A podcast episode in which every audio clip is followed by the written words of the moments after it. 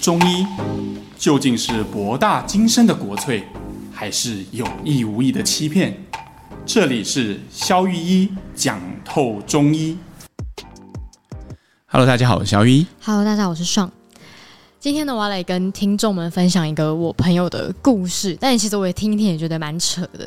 就是说，他那天我跟他周末出去见面吃饭，uh huh. 然后因为他也知道我现在在就是中中医诊所这边上班，然后他就跟我聊天聊聊，就跟我说：“哎、欸，我最近那个痘痘长很多，uh huh. 然后他有时候睡觉什么还会流汗之类的，然后他最近也突然就是体重增长的速度比较快，反正因为他本来就稍微偏比较肉一点啊，然后他后来就是真的很明显，我肉眼可见的速度变得。”胖那样子，然后他就说他觉得超怪，因为他完全不知道怎么办。然后医生一直跟他说什么啊，你很笼统的讲说什么什么什么失调，内分泌失调。然后又跟他说你去看个妇科应该就会好。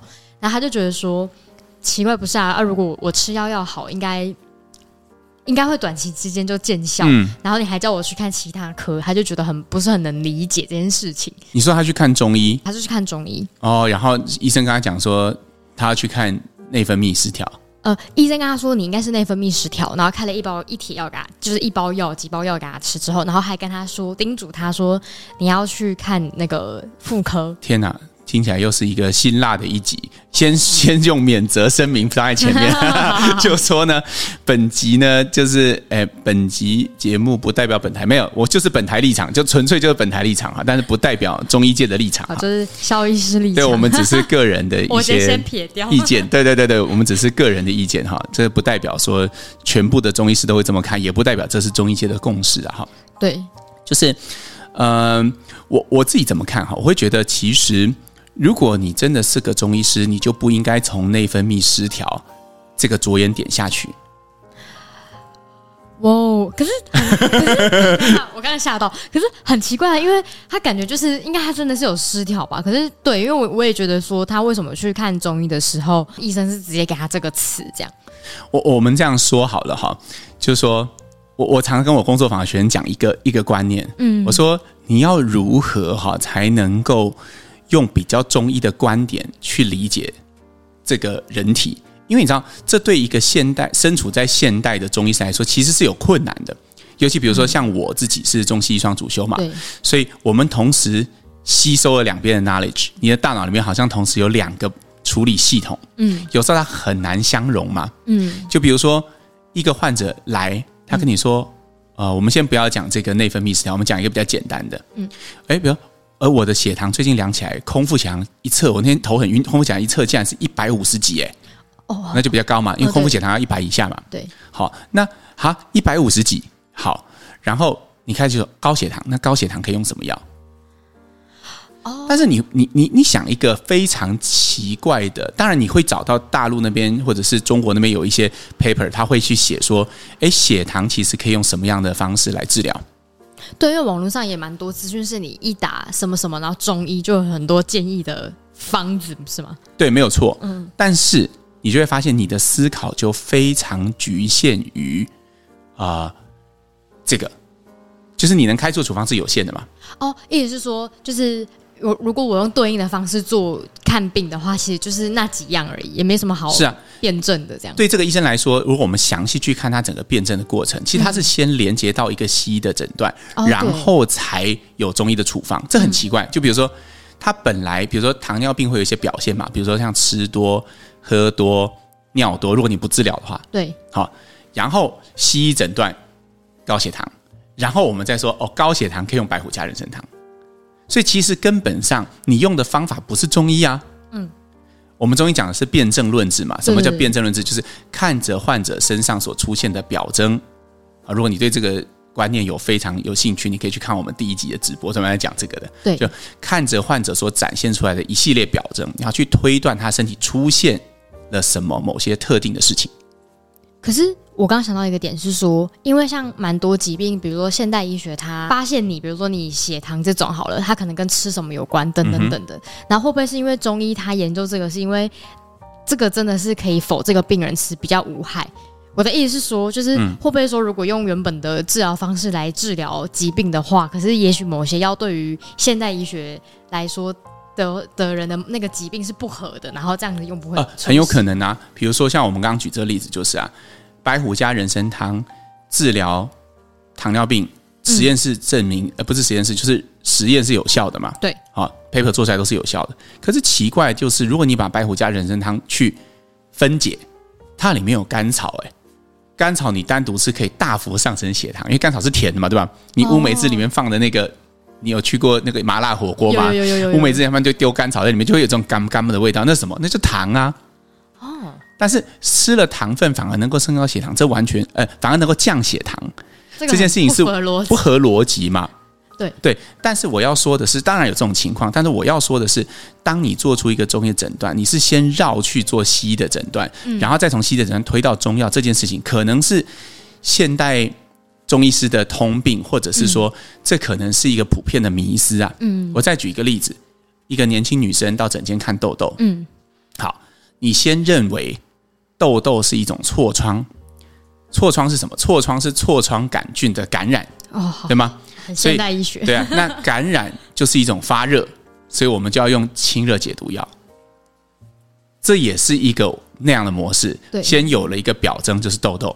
然后西医的诊断痤疮，嗯，病理机转感染，嗯，所以感染要用清热解毒。但会不会有可能真的这样开下去之后反而？当然有可能没效，呃，有可能有效，有可能没效。嗯，那没效的原因大部分就是因为这个思路本身就很不中医哦。因为你要想，为什么我说这很不中医呢？你呃，先不要急着不服气跟翻桌哈。其 实你可以想想看，如果你是两千年前。的中医，你知不知道痤疮杆菌感染？不知道，没有那个东西，没有这东西嘛，所以你只会从什么痘痘的表现的形态，它是平的还是凸的？它的出现的时间是很短期的，还是说最近才出现的？嗯，你只会从这些，呃，你可以，然后或者从他的脉，嗯，摸他的肚子，他整个人的体力状况，问他有没有汗，排便怎么样，这才是中医啊。你要直接从这些表征去看，收集一些症状，然后做出中医的处方。你应该 bypass 整个中间的过程。所以实际上，真的如果有患者来到你的诊间，然后跟你说什么，可能什么我高血压、血脂，巴拉巴拉那种西医的说法，你你会不参考这些资讯？哦，我待会再我待会再反面补一些资讯。这个是确实不能一概而论，没有说这是一个非常尖锐的好问题，就是说 我会看。但是我会保留，这就是我对他的态度。也就是说，我在做中医的思考的时候，我会把它盖起来先。因为如果我放任这些高血压、高血糖、高血脂，或者是他做过心导管，这会给我什么样的感觉呢？我就觉得他铁定是血瘀啊，铁定是血流的不顺嘛，啊、就会被被制约。然后我们就会被制约，我们拆出来的方剂可能性就会大幅的缩减嘛。对。因为我们会认为只有这几个方向可以治疗嘛，嗯，但是如果我们暂时把它盖起来的时候，我们回头看，我们就会觉得，哦，也许其实你看这个病人，其实他是比较偏虚的，你也没有看到他舌头有紫斑，你也没有觉得他静脉特别曲张，虽然他有做过心导管，嗯，但是从中医的角度来看，他就没有瘀象，嗯，这个其实蛮常见的。我我举一个治疗的例子哈，以前我记得我呃。有一个呃老师，他的太太，嗯，就是说开车开到一半，突然间就呃心肌梗塞，嗯，然后他就觉得不行，他就送急诊嘛，后来就去做心导管，嗯，然后来找我调理身体。他也是啊，进来的第一句话就是，呃，肖医师啊，那个哈、哦，我这个就是刚做完心导管，我想要吃一些保养血管的药。好，啊、那如果是这样，看起来就没什么好开的嘛，大概就是川七啊、丹参啊，这是呃这些。活血化瘀的药嘛，但是其实如果暂时把它盖起来，那时候我就这么做的。我暂时把当做没有听到，心跳完全是当做不知道的话，哦、我重新去看老师的状态。哎，师母的状态其实是哎，我压他的肚子，觉得哎，其实蛮硬的。哦，一般做完心导管，那时候很虚嘛，然后他很累嘛，他他其实肚子蛮硬的，他整个人还是声如洪钟，他练那个声乐的嘛，哦，就整个人还是声如洪钟，他整个状态还是哦，讲话还是很共鸣声还是很大这样子，然后感觉精神还是不错，诶，一问食欲还非常好，哦，诶，做完心导管不但没有瘦，反而胖了，诶，所以这个让我感觉他根本不是一个血虚或者是血瘀的症啊，嗯，他反而是比较像是一个实热症。哦，是反而跟他一开始进来主诉的内容大大不一样。对，因为主诉的内容就是西医的诊断嘛，对对对对对，是吗？但是其实他的人，我们中医讲说，我们看的是这个人嘛，人不只是看这个病嘛。哈，这个人本身其实他表现出来就是一个比较偏向热，甚至是湿热、大湿热的一种体质。那我就给他泻药。哦，因为其实很多民众一到诊间的时候，应该是说大部分民众一定是身体有病才要去看病嘛，所以他可能一开始讲的主诉就会是讲那个。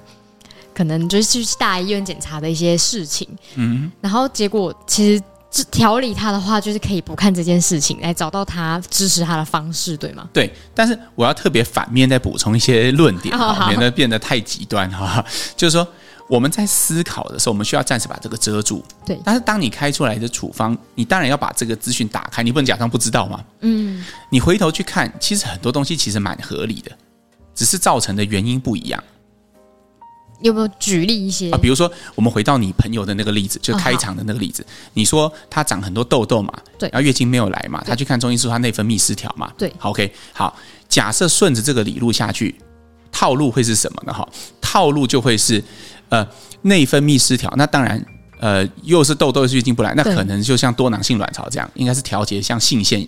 类的东西，哦，所以他那个医师才会叫他去看妇科吧？对啊，所以这样就发现他就是这样想的嘛。哦，对对对。那我就说这样想就是不可取嘛，就是 因为你你就没有没有一个中医师应该有的思维嘛。其实重重点是回头你去看说，诶，如果你不想妇科跟多囊性卵巢，你只看痘痘和月经，你会想到什么？如果你是一个两千年前的医生，你会想到什么？哦，那这时候对我来说。嗯我会想的是，我想要去多问一下她月经的形态，因为如果她月经的形态是血块很多的、量很大的，哦，月经都是呃很痛的，然后伴随她脸上的痘痘，那这时候我可能觉得这叫血热，血受到热的驱赶，它血管会破裂，所以在在表面上。会形成一些，比如像痘痘啊，或者是静脉曲张啊，或者是说经血量会很大，会有血块这种血热的现象。嗯，可是反过来，如果她月经都不来，三三四个月才来一次，她好像是真的不会规律来的。对，然后非常的整个人非常的虚，甚至整个人比较偏瘦偏白，然后常常在腰酸啊、心悸这些。对我来讲，它整体呈现的反而不会是一个热症哦，它反而就是一个寒症。嗯，这时候我可能反而用一些温血虚的药，先以调经为主，它痘痘应该自然就会消失。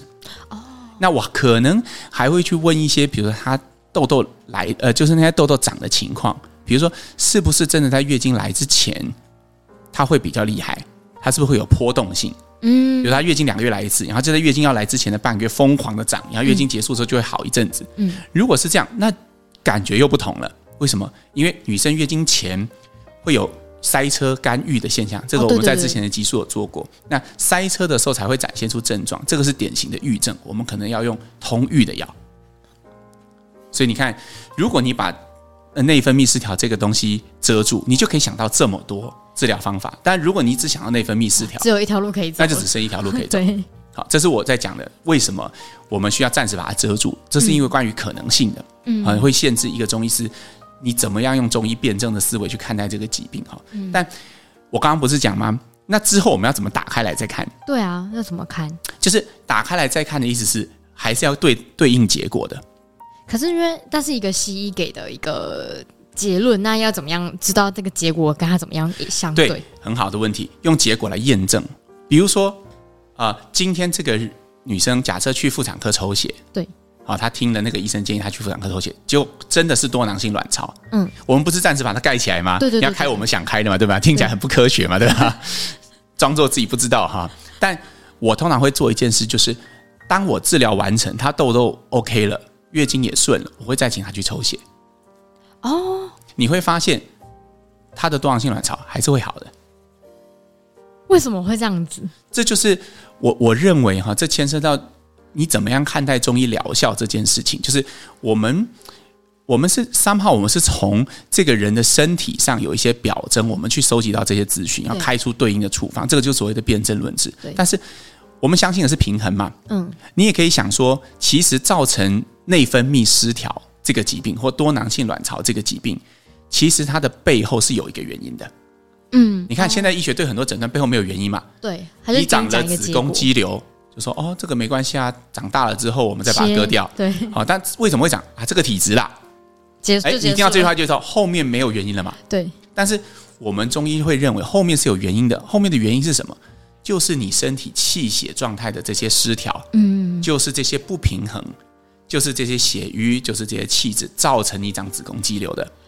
哦，所以用这个逻辑来看，它为什么数值也会变好，就是因为把原因改善了。呀，yeah, 也许也许我们把根本的原因改善了，所以数值也要改善。就像来找我治疗子宫肌瘤的患者，回去三个月复诊，超音波大小要缩小是必备的。因为如果你你闭起眼，真的是闭起眼睛装作没看到，嗯，那那就那也不行啊。但如果患者是找你来看癌症呢？哦哦哦，你说哦，癌指数啊不重要啦，都不要做检查。以前真的有一些老医师是这样哦，当然是不能这样子。然后就说啊，你觉得体力有比较好就好哦，那然后就扩散的全身都是。就是你必须要在现代医学的仪器和血液检查上取得一定程度的疗效，这是一定要的。但是不代表你要这样去思考你的处方，这是两件事。OK，你治疗高血压，最后患者的血压在血压计上还是得要降的，但是不代表。你要看着血压计的数字去决定你要开什么处方哦。今天一百五开什么处方，一百六开什么处方，一百七开什么处方，不是这样弄的。因为那个那个是西医的思维，那个是结果嘛。嗯，我们还是得要看结果。但是这个过程，我们看待这这个处方的过程，其实你还是要走回比较中医的想法。这是我个人的观点啊，嗯、还蛮酷的。那我来跟我朋友讲说，可能可以换个医生吧。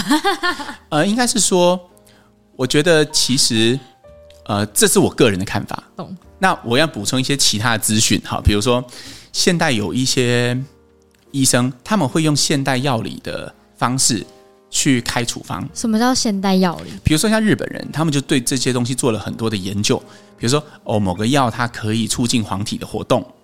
哦，他们去研、哦、真的去研发那种结果那种。Yeah, 但是我觉得这会有一种根本性的矛盾，就是你相信中药之所以产生疗效，其实是因为里面有什么特别的成分。就有点像西医的感觉。对对对，其实这个东西就很像那个以前我们讲的那个青蒿哦，青蒿可以用来治疗疟疾嘛？嗯，对。那后来就提炼成青蒿素治疗疟疾，那就是西药了。对，就是一个，就只有它而已。那对啊，如果你相信是这个草里面的某一个成分对某个药有特别专业，为什么你不把这种成分提炼出来就好了嘛？对，你为什么要用中药呢？对啊。比如说，你相信，你真的相信，比如说，有些人说黄呃黄连里面还有小檗碱，嗯、那小檗碱有有类似像抗生素、有杀菌的功能，对金黄色葡萄球菌类，就 Staphylococcus 这一类的抗生素有显著的疗效。那为什么你不直接把这个东西提取出来去做抗生素就好？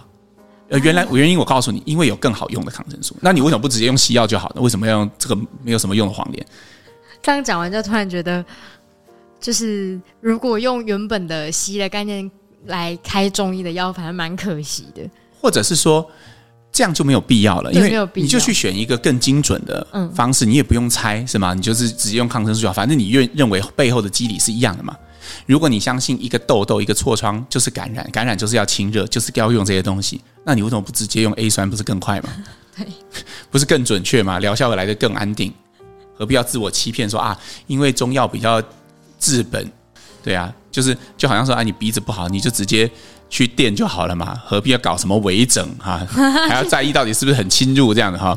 这个也是心态的问题，根本没有什么必要的嘛，是吗？对对对。所以事实上就是，如果你要走中医这这这一个思维，你就要相信，哎，有些东西不是它表面上看起来的那样。对，比如说用了白虎加人参汤，血压呃血糖是会降，可是它里面有很多成分其实是会升血糖的。是中药三号，它这些组成一个重效之后所产生一个不一样的结果。懂？这些每一个药都是不是单一成分，都可能都是两三百个成分，开了五六个药就有一上千种成分。它里面根据了呃中华文化两千年的积淀下来，它有些交互作用是我们到目前为止还不理解的，而被认为它可以产生稳定的疗效。懂？所以就对民众来说，其实民众也要知道说，像很多人喜欢 Google 查，然后就自己去房间抓药，其实。也可能有点危险，因为对于 Google 来说，它大部分文章的模式就是类似洗衣讲啦，他就会给你讲一个什么什么对用方，但其实很多人像很多人就会觉得，其实是越吃会越不舒服的。而且，其实如果你不相信的话，哈，你上网查，比如说。哎，中医如何治疗甲状腺机能亢进？就会看到，哎，有很多嘛，哦、网上你可以查到嘛，什么呃肝气不舒的话用什么？这个用什么？用什么什么？哎呀，你就会发现，你就你就找另外一个病，那子宫肌瘤可以用什么处方？再再再再，你会发现，你查的病够多，你发现都一样，哎，为什么都一样？因为本来中医就不应该用这个方式来归类嘛。对，因为以前的人不知道什么是子宫肌瘤，不知道什么是甲状腺机能亢进，本来就不一样。所以我们要把它盖起来，bypass 到这个患者产生了什么症状。嗯嗯。好，总而言之呢，我们今天请肖医师来，也没有好什么好总的。其实讲坦白讲，就是一个哦，那个中医看看诊思维不一样。哦，对，我们今天其实是借着上的朋友的这个案例了，好去呃去跟去表达一个立场，就是我对中医的想法哈，就是说我在诊间对待这些现代医学的资讯跟 data 或者是写检查报告。怎么去看待它？哈，通常我在做处方的时候，在呃输出处方的时候，我一定会先把这个资讯盖起来，因为这样有助于我们想出更多的可能性。嗯，好，但是在验证我们的处方是否有效的时候，我们会再次把它打开来，因为我认为，如果你假设他的这个病是和这个体质有关，那今天这个体质解决了，那这个病应该也要好啊。对，没错，你不能最后病没有好，然后你用。体质有改善来说服自己，我觉得这样是不对的。这个其实有点像我们之前聊的过程和结果的问题嘛。对对对对对，结果是用来修正过程的。对对，但是不代表我们一定只能盯着结果，然后就只能怎么做嘛。对，就像我们录这个节目前呢，不知道听众有没有听出来，一开始我们其实是要聊什么，你知道吗？内分 泌失调。但后来发现不对啊，但这样聊下去，真的就是会跟以前很像，就是结束完内分泌，然后就就讲一下中医的观点，然后就就可能就结束了这样。嗯，就今天在这个录这个节目之前，其实我们有进行一段我觉得非常有意义的对话嘛。好，弄到我差点没有时间吃饭哈。但但但但但我觉得其实好的地方。好的点就是，呃，借由我们停下来，嗯，稍微看一下我们现在在做的事情，对，我们就会发现，哎，上次跟我说，我们他在剪的时候发现，不管我们录的是头皮屑，还是呃口臭，还是什么，好像感觉那套路感蛮重的。对，哦，就先讲讲现代医学，然后可能讲讲中医怎么看，好，然后最后给个 how to，我平常可以吃些什么，做些什么，这样，嗯，然后就录一集，然后只是不同的题材，但是我们用同样的模式，但。呃，我觉得这样也没有不好，那也有，呃，你们也都在听嘛，对吧？哈，但我觉得我们总是想要做一些不太一样的尝试，对，就像今年我们会请很多的来宾啊，没错，不同种类的呃不同领域的来宾，然后有各种不同的见解，然后用各种不同的方式聊天的、合作的、踢馆的，好，那包括我们自己，我们两个人自己录节目，我也希望能够每一年都带给大家一些全新的刺激跟内容，那也是让我们在输出的过程中会觉得。真的是有啊、呃、有感的，或者是有趣的，嗯、然后还有地方可以进步的。